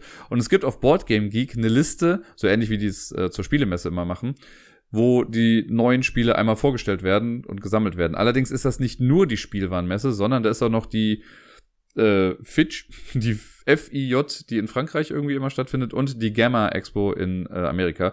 Die haben so eine geteilte Liste. Und die bin ich aber durchgegangen und habe mir davon einfach jetzt mal zehn Spiele rausgesucht, die ich ansprechend fand. Es waren hier und da ein paar mehr und bei einem Punkt habe ich auch ein bisschen gefunden. Ja, bei zwei Punkten habe ich ein bisschen gefuscht. Und ich kann jetzt also zu den Spielen gar nicht so viel sagen jeweils, sondern das sind so Ersteindrücke, die ich durch das Cover oder durch das Lesen der Übersicht bekommen habe. Wie habe ich den Satz angefangen? Ist ja auch egal. Ich habe mir kurz was dazu durchgelesen und das waren die, die mich am meisten angesprochen haben. So, auf Platz 10. Achso, die sind auch jetzt ähm, nicht, wie gesagt, gerankt, sondern wenn man die Seite aufruft, diese Übersicht, dann werden die Publisher alphabetisch sortiert und in der Reihenfolge habe ich es auch gemacht. Ich habe nur Hauptspiele genommen, also keine Erweiterung oder so, aber es können auch Demospiele mit dabei sein. Und genau, da habe ich mir zehn Stück jetzt rausgesucht. Plus minus. Auf dem zehnten Platz habe ich Spectral. Spectral hat den äh, Untertitel, sage ich mal, A Deduction Game, was schon mal gut klingt, und steht Find the Treasures and Beware the Specters in this Haunted Manor Treasure Hunt. Und der Publisher davon hat da was geschrieben äh, zu How I ended up publishing something that I initially had zero interest in. Und das finde ich ganz cool, dass der Publisher erst gesagt hat, nee, ich habe gar keinen Bock auf das, auf so ein Spiel und hat seines doch rausgebracht, weil er doch so davon überzeugt war. Ist irgendwie halt ein Deduktionsspiel äh, mit so einer Art Beat-Mechanismus noch mit drin oder äh, Area Majority. Die Bilder zeigen, dass man so ein 4x4-Raster an Karten hat und man legt wohl Spielsteine zwischen die Karten. Äh, also ne, in die Zwischenräume zwischen zwei Karten dann immer so an die Kanten dran. Und ich glaube, damit hat das irgendwie was zu tun und man versucht dann eben halt irgendwas rauszufinden, irgendwas zu deduzieren. Klingt sehr cool. Ich liebe ja Deduktionsspiele, von daher habe ich Spectral erstmal auf die Liste gepackt. Danach kommt ein Spiel von äh, drei Magier-Spiele, müsste es sein. Und zwar äh, die verdrehte Spuknacht. Ich habe zwei Kinderspiele drauf auf der Liste. Ich gucke nochmal gerade. Ja, es müssten zwei Kinderspiele sein. Das ist eins davon die, äh, da gibt's ja schon ganz viele von, von drei Magier, ne, die irgendwas haben mit Geistern, die sich irgendwie komisch bewegen und was weiß ich nicht was. Das hier macht da keinen Unterschied. Wir sind irgendwie in so einer Art Spukschloss und unter dem Board, ich kann jetzt gerade nur assumen, was passiert, aber es sind halt so ein paar Geister, mit jeweils einem Auge, die ich sehr so cute finde, die sich durch dieses Schloss bewegen und ich glaube, man hatte halt so ein Zahnrad unten und das dreht man wohl immer mal wieder. Und ich glaube, das hat vielleicht irgendwas mit Magneten zu tun, dass die Geister sich dann halt wie von Geisterhand durch dieses Schloss bewegen und so ein bisschen äh, komische Routen irgendwie einschlagen. Und äh, wenn man dann irgendwie von denen abgeräumt wird, dann ist man halt eben raus oder verliert was oder was weiß ich nicht was. Aber ich finde diesen Mechanismus ganz geil. Äh, ich würde es gerne mal in Aktion erleben. Und ich glaube, das wäre halt generell auch was, wo Miepel dann auch mit Spaß dran hätte, wenn sich die Geister dann auf einmal da bewegen. Auch das ist wieder ab fünf Jahre, das hatte ich eben bei Stone Age Junior schon mal, aber bis das dann rauskommt, bis ich es in den Händen habe, ist Miepel dann wahrscheinlich auch viereinhalb und dann geht's auch schon wieder. Genau, das ist äh, die verdrehte Spuknacht, heißt das Ganze. Danach habe ich ein Spiel von äh, Helvetic oder Helvetic, weiß gar nicht genau, wie man die betont. Die machen ja auch so schöne kleine Kartenspiele oder generell kleine Spiele und die bringen ein, ja, im Prinzip Stichkartenspiel raus, könnte man sagen, oder Ladder Climbing Game namens Odin. Ich glaube, die thematische Einbindung ist ja auch wieder relativ egal. Aber ich mag Ladder Climbing Spiele ganz gerne. Man hat hier ähm, sechs Suits und immer die Karten von 1 bis 9. Man hat neun Karten auf der Hand am Anfang, also nicht von einem Suit, aber die werden gemischt.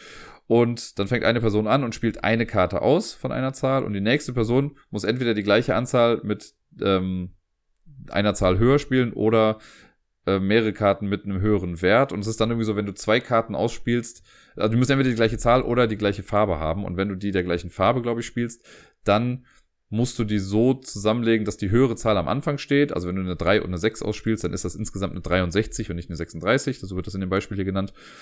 Und da versucht man sich halt immer zu überbieten. Und das klingt alles in allem nach einem recht schönen, simplen Spiel. Ich bin da so ein bisschen angefixt durch Scout gewesen, weil ich Scout ja auch ewig einfach nicht gespielt habe und auch gar nicht so das Interesse dran hatte. Aber durch diesen netten kleinen Twist fand ich es dann irgendwie ganz cool. Im wahrsten Sinne des Wortes ja quasi Twist, weil man die Karten so rumdrehen konnte. Und ich glaube, Odin könnte ein Spiel sein, das auch gut in diese Nische passt. Und ein schnelles Kartenspiel, was man eben mal spielen kann und wo man nicht viel für erklären muss. Deswegen habe ich das mal mit draufgepackt. Auf dem nächsten Platz, quasi auf Platz 7, aber wie gesagt, die sind ja nicht wirklich gerankt, ist ein Spiel von Pegasus Spiele. Ähm, da habe ich das Cover schon mal irgendwann gesehen, aber wusste noch nicht so wirklich, was ich davon halten sollte. Und jetzt habe ich die Rückseite davon mal gesehen und das Ganze ist ein kooperatives Spiel, wenn ich es richtig verstanden habe, von Sophia Wagner. Äh, und das heißt Silence, aber mit einem Z vorne. Da steht das leise Hektikspiel und man versucht wohl irgendwie keinen Lärm zu machen oder so. Da steht, aktiviert das Symbol, prüft die Flugrouten, findet schnell eure Gegenstände. Keine Ahnung genau, wie das Gameplay ist, aber man hat da so eine, tja, wie soll ich sagen? Das ist, stellt euch einen Kochlöffel vor, da wo die Löffelseite ist, hängt die Spielfigur irgendwie dran. Das ist so ein, eine Dame, die einen Jetpack hat anscheinend. Und äh, dann ist halt der Stiel dran. Irgendwas macht man mit dem Stiel. Ich glaube, man muss dann irgendwelche Flugrouten wirklich ablaufen und dann bestimmte Symbole dafür ausspielen, darf aber wahrscheinlich halt nicht dabei reden. Oder so. Klingt sehr cool, möchte ich sehr gerne mal ausprobieren. Äh, Silence von Pegasus Spiele. Dann kommt jetzt ein Part, wo ich gefuscht habe. Ich habe stellvertretend für das, was ich jetzt sagen möchte, ein Spiel draufgepackt, das heißt Yet, also Y-E-T, jetzt, nur auf Englisch quasi. Äh, das ist von Chris Handy und vielleicht sagt das jetzt schon einem von euch oder einer von euch etwas, denn Chris Handy ist verantwortlich für die Spiele in der Gum-Reihe. Das sind diese ganz kleinen Kartenspiele, die quasi so groß sind wie eine Kaugummipackung und auch so Hochkantkarten haben. Ich habe das eben schon mal bei Hey Yo gesagt, dass die Karten auch so ein ähnliches Format haben. Und die, da gibt es so verschiedene Seasons von. Also ich glaube, in jeder Season gab es dann irgendwie sechs Spiele, die er dann rausgebracht hat. Und ein paar davon sind auch echt ganz brauchbar, muss ich sagen. Ich selber habe drei Spiele hier. Ich habe Sch, Rum und Tasch. Das sind die drei Spiele, die ich hier habe. Ich habe aber schon ein paar mehr gespielt mit Robert, der die damals mitgenommen hat, als wir zur UK Games Expo geflogen sind. Leider Gottes das tut mir bis heute auch irgendwie leid, aber leider Gottes hat er die dann im Flugzeug vergessen.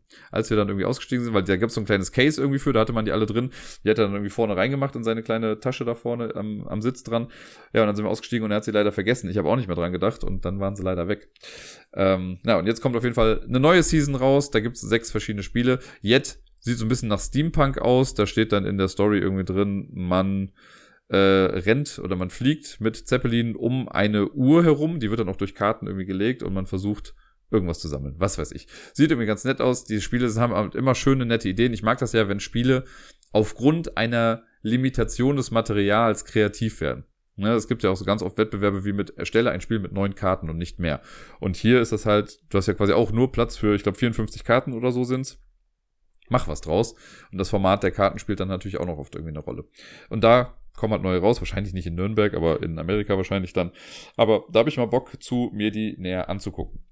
Dann habe ich auf dem fünften Platz ein kooperatives Spiel für zwei Personen, das im Französischen, glaube ich, ist es äh, Complices oder so heißt. Oder ich weiß gar nicht, ob es oder Spanisch. Auf jeden Fall der englische Titel, den ich dafür gefunden habe, der heißt Together und vorne aber halt eine 2 und dann Gather. Und ich weiß gar nicht hundertprozentig, was man da macht, aber die Grundidee dahinter ist, wir sind kooperativ unterwegs, wir sind beides äh, Leute, die dem kriminellen Leben nicht abgewandt sind und wir versuchen irgendwie Münzen zu sammeln. Und man muss irgendwo sich rumbewegen, darf aber nicht durch bestimmte Laserbarrieren durchgehen. Und es gibt blaue Laser und rote Laser. Eine Person von uns hat eine Brille mit einem Farbfilter auf, der rot ist, die andere eine mit blau. Das heißt, ich sehe nur die blaue, wenn ich die rote Brille auf habe, sehe ich nur die blauen Laser und du hast die andere Brille auf und siehst nur die roten Laser. Und da muss man irgendwie dann miteinander kommunizieren, wahrscheinlich, um sich den richtigen Weg zu sagen. Und ich mag dieses Gimmick ganz gerne. Und äh, ich hoffe, dass das gut funktioniert. Es gibt ja oft also manchmal ist das Gefühl, bei so bestimmten Farbfiltern, dann sieht man trotzdem die andere Linie. Das macht halt wirklich nur Spaß eigentlich, wenn ich wirklich, wenn ich den blauen Filter aufhabe, die blauen Linien auch wirklich gar nicht sehe. Sonst bringt ja die Kommunikation irgendwie nichts. Das müsste dann getestet werden, aber ich mag die grundlegende Idee dahinter sehr.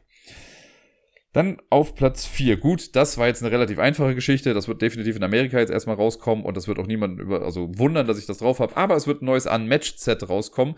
Der Grund, warum ich, also ich bin fast noch ein bisschen skeptisch, aber ähm, irgendwann wird das bestimmt hier mal Einzug finden. Hier finde ich so spannend. Ich habe absolut gar keine Ahnung, was das für Charaktere sind. Das sind irgendwelche Charaktere, ich lehne mich mal weit aus dem Fenster und sage, aus der japanischen Mythologie oder vielleicht auch historische Persönlichkeiten aus der äh, japanischen Historie eben keine Ahnung, wer die sind, was die machen, aber ich habe halt trotzdem Bock, die dann mal zu spielen und mir anzugucken, was die so für Fähigkeiten haben.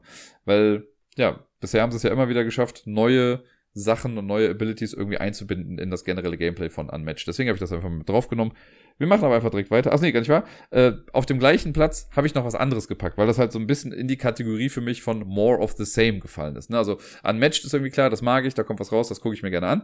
Das gleiche bei Echoes. Von Ravensburger kommt auch noch ein neuer Echoes-Fall raus. Das Orakel heißt er, glaube ich. Sieht so ein bisschen nach äh, griechischer Mythologie aus. Und da bin ich natürlich auch gespannt. Ich finde, von den ganzen Fällen, die es jetzt gerade gibt bei Echoes, ich meine, das sind jetzt mittlerweile sechs, wenn mich nicht alles täuscht. Bin mir gar nicht ganz sicher. Naja, es gab auf jeden Fall, glaube ich, zwei Fälle, die ich nicht so gut fand drei, die ich echt gut fand und der Rest war halt dazwischen. Der eine. so. Äh, und ich bin auf jeden Fall gespannt, wo sich der dann jetzt eingliedern wird. Ich mag das, ich mag dieses kooperative Hörspielpuzzeln, finde ich eine echt nette Sache. Ich würde es wahrscheinlich nie mit mehr als insgesamt zwei Personen spielen wollen, aber ich finde es ganz cool. Jetzt kommen wir so gesehen in die Top 3, aber das heißt ja hier nichts, das sind einfach nur die Sachen, die jetzt weiter unten waren. Auf dem dritten Platz habe ich Redwood. Redwood ist ein Spiel, in dem wir ähnlich wie bei Snapshot eben quasi umherwandern und Fotos machen wollen. Und hier bewegen wir uns irgendwie über so ein kreisrundes Brett. Und es gibt, äh, das ist bei manchen Spielen funktioniert das nicht so gut, aber ich habe das Gefühl, hier haben sie das ganz clever gemacht. Wenn man sich bewegt, man bewegt sich quasi frei über das Feld und hat dann so Schablonen, die man anlegt, um die Bewegung anzuzeigen. Und dann guckt man halt, dass man richtig steht, um bestimmte Tiere dann richtig äh, in Szene setzen zu können. Und da spielt also halt sowas wie der Winkel und sowas eine richtige Rolle. Ich glaube auch die Brennweite fast schon und keine Ahnung was nicht. Also auch der Hintergrund, was man da dahinter hat, um das zu fotografieren. Das klingt alles sehr spannend. Ich habe da auch so ein bisschen die Befürchtung, dass vielleicht das Gameplay, also die, wie soll ich sagen, die Geschwindigkeit des Gameplays, das Spiel dann ein bisschen zurückhält. Aber ich muss es einfach mal live spielen. Ich finde es trotzdem ganz cool. Vom Material her sah es auch echt ganz nett aus. Und ich glaube, das könnte schon gut was werden. Auf dem vorletzten Platz hier, Platz zwei, habe ich ein Spiel, da weiß ich ehrlich gesagt gar nichts drüber.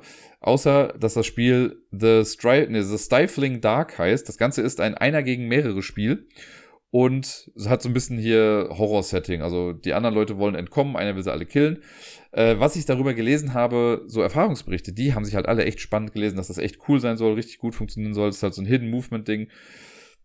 Ich habe einfach Bock. Das ist so ein Wild Pick. Sollte ich da jemals die Hände dran bekommen, möchte ich es auf jeden Fall spielen. Vielleicht kommt es dann wahrscheinlich eher zur Spielemesse dann in Essen irgendwie raus.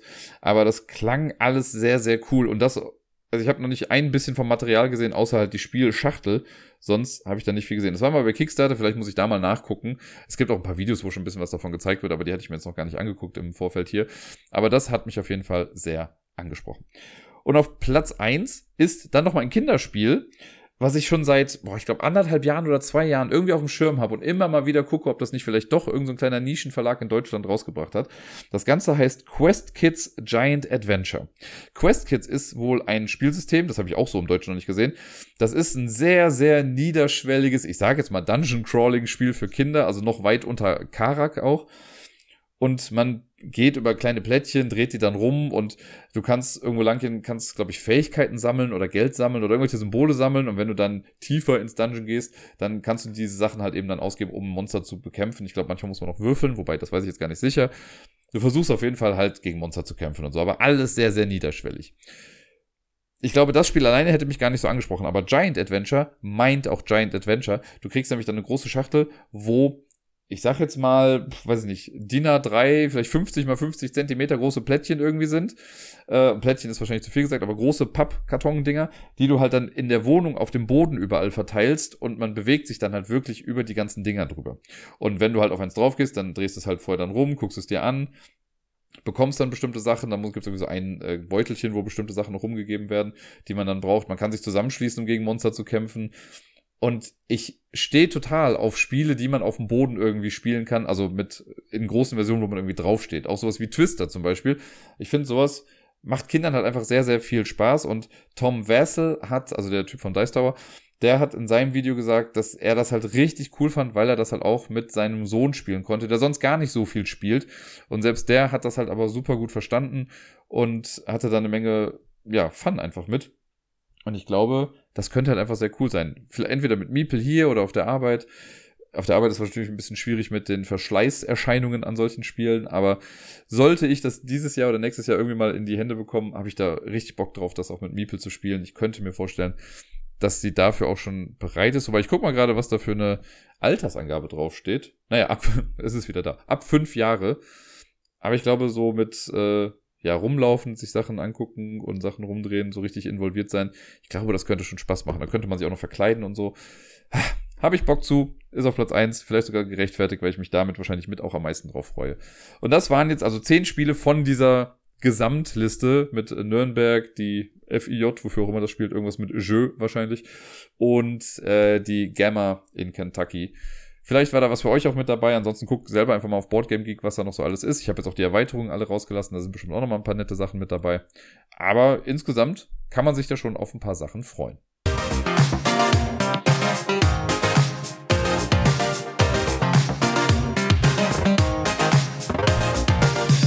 Und sonst so. Ich habe gar nicht so viel hier stehen. Ich glaube, das liegt ein bisschen daran, dass ich ja letzte Woche die Episode ein bisschen später rausgebracht habe, erst Dienstagabend oder so war es ja, glaube ich. Und dadurch hatte sich dann schon einiges quasi mit in diese Episode eingeschlichen. Und ja, dann ist auch gar nicht so viel gewesen. Ich hatte dann ja quasi Mittwoch und Donnerstag schneefrei. Also ich musste nicht in die Schule. Ich hatte am Donnerstag noch eine Videokonferenz morgens. Ähm, die habe ich dann natürlich normal wahrnehmen können. Beziehungsweise wäre eigentlich in Präsenz gewesen, aber aufgrund Wetterlage und sonst was haben dann einige von uns beschlossen, das dann einfach von zu Hause aus zu machen und daran teilzunehmen. Und ansonsten, ja, ist zwei Tage in Folge quasi die Schule bei uns ausgefallen, weil einfach so ein großes Schneechaos war. Und ich fand es ein bisschen seltsam, weil es hieß dann, freitags ist es wieder ganz normal. Freitags ging es mir nicht ganz so gut, deswegen war ich zwar morgens dann noch im Verlag, aber ich habe da dann gemerkt, dass es mir dann nicht so super klasse ging, deswegen bin ich danach dann nach Hause gegangen und es hatte, also auf der Arbeit waren dann halt genug Leute da, die das Ganze noch vertreten konnten. Und ich fand es nur seltsam, dass der Freitag nicht auch noch quasi frei wurde, weil die Argumentation war ja irgendwie, ja, die Wetterlage ist irgendwie nicht so gut, es ist so kalt, es ist rutschig, yada yada. Und die Wetterlage hat sich zumindest hier in Köln von Donnerstag auf Freitag nicht ansatzweise verändert. Also es war exakt das gleiche Wetter. Vielleicht war minimal ein bisschen weniger Schnee da, aber es war trotzdem noch rutschig und hast du nicht gesehen. Also hätte man eigentlich konsequenterweise sagen müssen, der Freitag wird noch genauso behandelt. Es wurde, war ja nicht per se schneefrei. Es gab ja auch Schulen hier in der Region, die dann einfach Unterricht hatten oder denen es dann irgendwie freigestellt war. Äh, das mussten dann immer die Schulträger entscheiden. Und bei uns hat der Schulträger eben entschieden, dass es ausfällt. War auf jeden Fall dann dadurch sehr entspannt die Woche. Und was ich besonders schön fand, war, ich habe dann äh, Miepel, zumindest an zwei Tagen, oder ich habe sie ja immer vom Kindergarten abgeholt. Und Donnerstag und Freitag äh, war sie mit dem Schlitten, den sie von Gerda zu Weihnachten bekommen hat, dann in der Kita. Und direkt an der Kita dran sind so ein paar kleine Hügel und da waren dann ganz viele Kinder auch, die einfach dann mit den Schlitten die Hügel runtergeprescht sind und Miepel hatte da echt sehr, sehr viel Spaß. Da waren wir schon am Donnerstag dann ungefähr eine Stunde und haben da äh, ja unsere, ich wollte gerade sagen Runden gedreht, aber sind quasi die Abhänge runtergerodelt. Und am Freitag war Deni dann mit dabei und hat quasi auch ein bisschen mitgemacht. Und das war ganz schön, weil Deni hatte seine äh, Kamera dann mit dabei.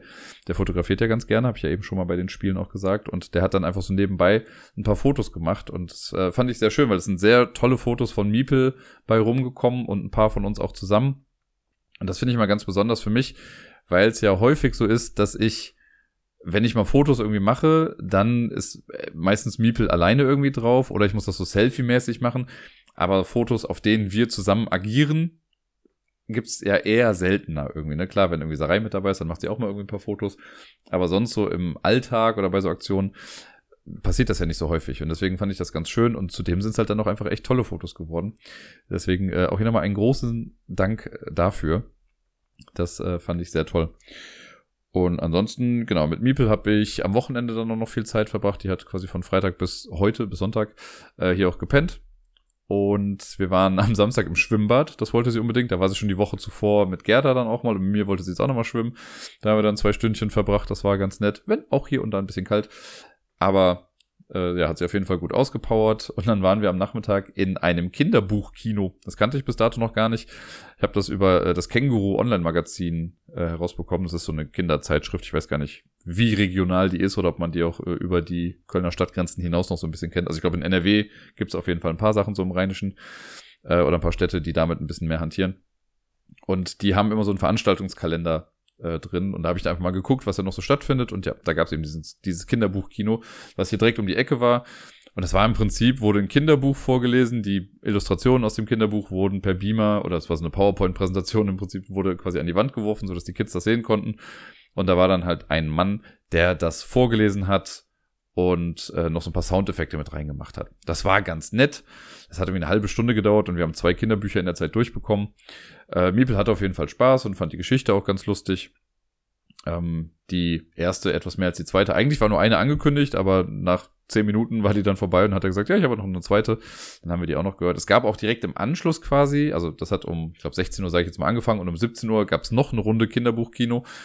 Aber das war dann eine Geschichte ab fünf oder sechs Jahre, glaube ich. Und ich dachte mir, ja, komm, wir machen mal das eine und es reicht ja dann auch schon wieder als kleiner Ausflug. War auf jeden Fall eine nette Erfahrung und ich glaube, Miepel würde das auch jederzeit nochmal mitmachen. Sie war sehr äh, angetan davon, dass wir so einen kleinen Ausflug machen und uns dann ein Kino, äh, ein Kinofilm, hat sie immer gesagt, dann angucken. Und ich fand es auch süß, sie hat dann gefragt, gibt es dann auch Popcorn in der Kirche? Weil das halt in der Kirche stattgefunden hat. Naja, Genau, und sonst äh, ja, haben wir ein bisschen rumgewuselt und gespielt. Das war alles ganz nett und süß. Heute hat sie mir noch ein bisschen beim Kochen geholfen. Das fand ich äh, sehr schön. Ich habe ja schon gesagt, dass Deni zu Besuch war.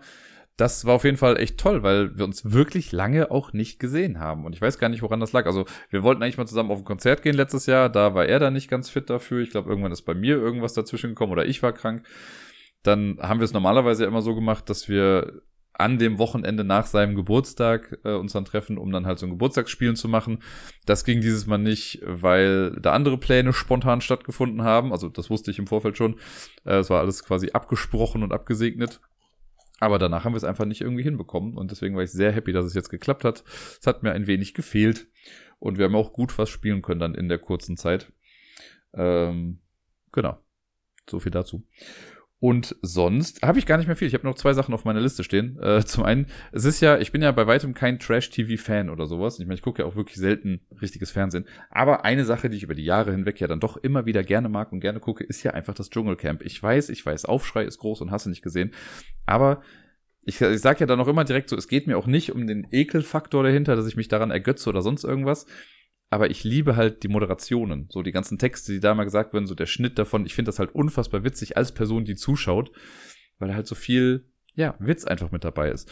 Und ja, jetzt habe ich äh, auf jeden Fall, ich kann es nicht live gucken, weil dafür brauchst du ja irgendwie dieses RTL Plus Abo oder sonst irgendwas, aber man kann es dann, wenn die Folge einmal durch ist, kann man sich das online quasi umsonst dann angucken. Deswegen gucke ich es immer leicht zeitversetzt äh, und habe jetzt gestern und heute die erste Folge mir äh, nach, im Nachhinein angeguckt. Ich werde jetzt gleich noch die zweite schauen und mal gucken, wie weit ich da noch so komme ich, es hat so ein bisschen einen reinigenden Effekt, wenn man sich das anguckt. Wobei ich muss, also ich habe schon Staffeln davon gesehen, wo ich mir dachte, boah, Leute, was ist denn da los? Dieser, ich sag's mal, Abschaum der Menschlichkeit irgendwie, der da drin ist.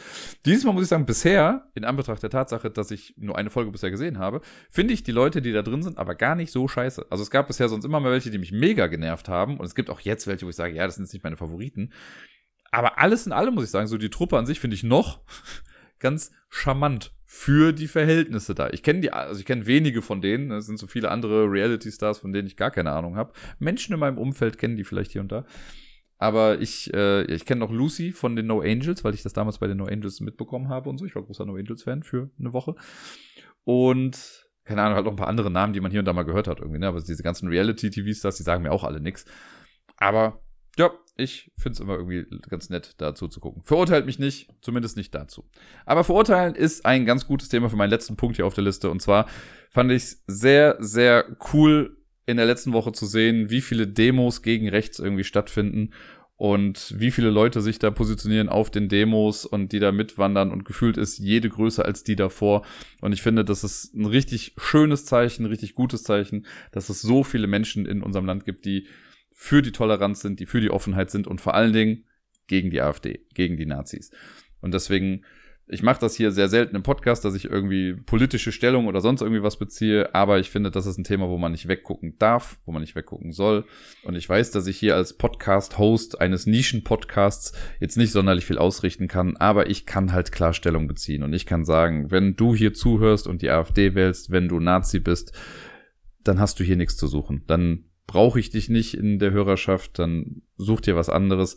Aber ich möchte, dass ganz klar ist, dass ich für Toleranz bin, für Offenheit. Ich möchte, dass Miepel in einer Welt aufwächst, in der es keinen Fremdenhass gibt.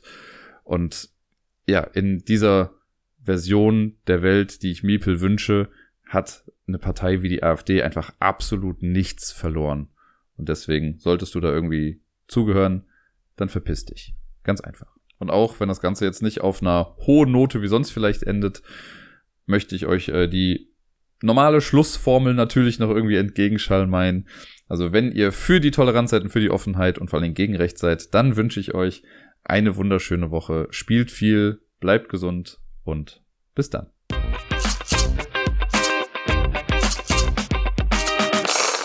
Jetzt sind es übrigens nur noch drei Wochen, bis die 300. Episode vom Ablagestapel rauskommt.